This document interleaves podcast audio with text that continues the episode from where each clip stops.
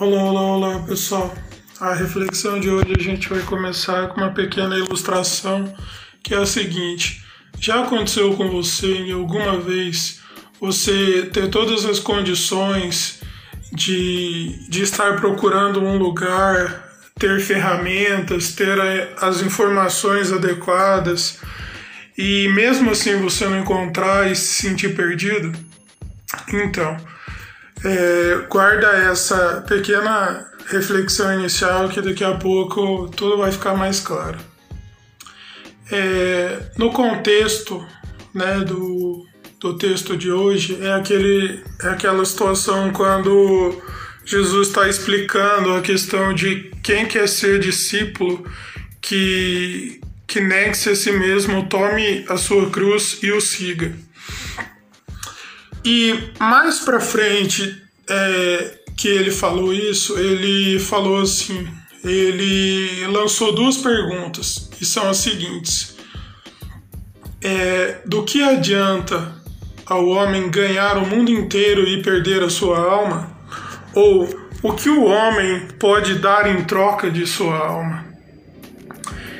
E a partir daí a gente começa a, a refletir em certas coisas, né? O contexto como um todo e, e a parte específica, né? Jesus explicou a importância dele se entregar na cruz e tudo mais, né? Tinha, tinha questionado os discípulos, quem os discípulos consideravam que ele era e tudo mais. E explicou essa importância de que é, a nossa vontade ela não pode competir com a vontade de Deus, né? Quando ele fala assim, olha, se alguém quer ser meu discípulo, negue-se a si mesmo, ou seja, tá, tá implícito aí, ó, seus desejos não vão combinar com o reino de Deus, porque, né, nossos desejos são maus, são egoístas, são perversos, são arrogantes, são gananciosos. Infelizmente, a gente não gosta de ouvir pregações que relembrem a nossa verdadeira natureza pecaminosa, mas essa é a verdade, sabe? A gente não pode se esquecer disso, porque se a gente se esquece disso num determinado ponto, a gente realmente vai esquecer o que foi feito naquela cruz, sabe?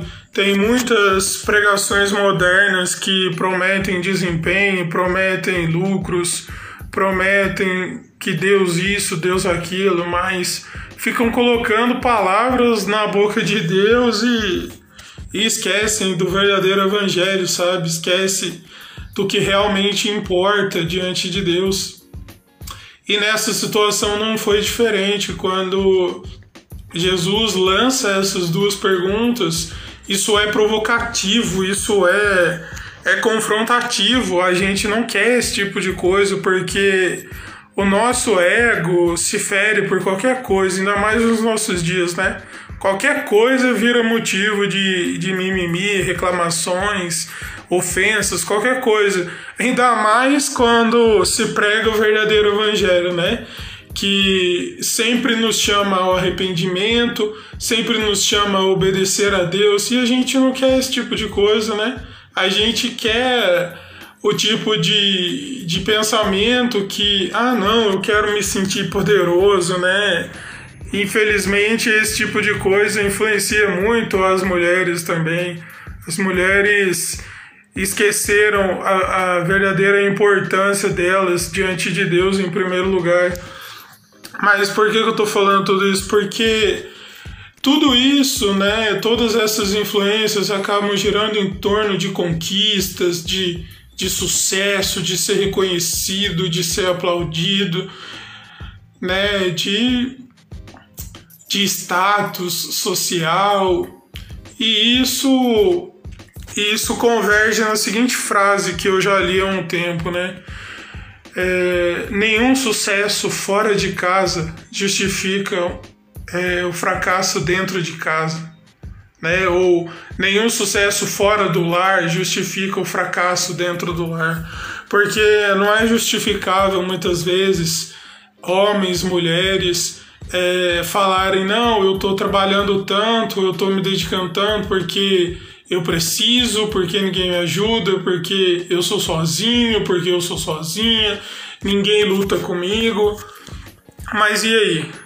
Será que será que é, é certo o, um pai, uma mãe, por exemplo, se justificar no sentido de quando descobrir que os filhos estão perdidos, que é, culpar os filhos ainda por terem se perdido? É claro que os filhos vão vão ter a parcela de responsabilidade, porque eles vão decidir. Mas e a parte que, que compete aos pais? Será que eles estão fazendo? Será que eles estão cumprindo o que realmente manda a palavra de Deus os pais fazerem diante dos filhos? É muito fácil, muitas vezes, os pais se acomodarem no mandamento que os filhos precisam honrá-los e não cumprir a, a, a, a parte que lhes compete também. É muito fácil, né? É muito confortável. E, e tem direcionamentos para as duas partes, tanto para os pais quanto para os filhos. E, e aí, do que, que adianta tantas conquistas fora de casa e os filhos muitas vezes se perderem? Né? E, e as justificativas é, dos pais muitas vezes são: você sempre teve tudo o que eu pude, as melhores condições, mas mesmo assim é, não foi suficiente para barrar as más influências, né? não foi o suficiente, questões materiais não são suficientes para impedir é, um filho de se perder, por exemplo. A mesma coisa os pais. Muitas vezes estão se perdendo no trabalho, numa vida corrida, vivem falando que não tem tempo. Aqueles que dizem que conhecem né, os princípios cristãos continuam negligenciando a própria casa tantas vezes. E quem, e quem vai ser o, o culpado de tudo no final? Vai ser Deus, né? Igual lá na criação, quando Adão falou para Deus: Ah, foi aí a mulher que o Senhor me deu que me fez comer o fruto, né? Mas tudo isso culmina num, numa parte essencial. A gente nunca vai saber que está perdido quando, quando o Espírito de Deus não convence a gente disso, sabe? Muitas vezes tem um discurso que já dura um tempo na, no meio da, da igreja cristã. Ai, venha encontrar Jesus e não sei o que, eu encontrei Jesus. Mas é como diz uma frase que eu li há um tempo, né? Quem, quem é, quem me encontrou foi Jesus, não fui eu que encontrei ele, porque quem, quem, quem, quem é perdido sou eu e não Jesus. Jesus não precisa ser encontrado. Ele nunca, ele nunca esteve perdido e nunca estará. Ele sempre esteve no centro da vontade de Deus e, e na humanidade o que nos ensina isso é a oração que ele fez. Se possível, afasta de mim esse esse cálice, né? Ou seja, esse sofrimento que ele iria passar da crucificação, mas seja feita a tua vontade, ou seja, sabe? É, voltando no contexto de quando ele nos deixou as duas perguntas, é, do que vale o homem ganhar o mundo inteiro e perder a sua alma?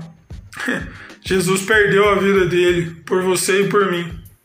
Só que a gente precisa reconhecer a nossa verdadeira condição deplorável e nos arrependermos diante dele. Mas a gente quer tanto reconhecimento, tanta conquista, tanto status, que a gente se perde e nem se dá conta disso, não é verdade? E a segunda pergunta, quando ele fala que o que o homem poderá dar em troca de sua alma, será que tanto reconhecimento Será que tanta promoção no trabalho, será que ganhar tanto dinheiro é o suficiente para trocar por um casamento perdido? Por, por filhos que, que, que se entregam a, a uma vida de drogas, a uma vida promíscua? Será que tanto sucesso justifica tanta perda? E aqui ficam algumas aplicações finais. Será que temos reconhecido dia após dia que estamos perdidos, que nada podemos fazer, que, que é, não existe algo que possamos fazer que realmente vai nos proporcionar a salvação eterna de nossas almas? Será que realmente temos no, nos dado conta disso? Ou continuamos sem freio, querendo conquistar o mundo e continuando perdendo a nossa alma?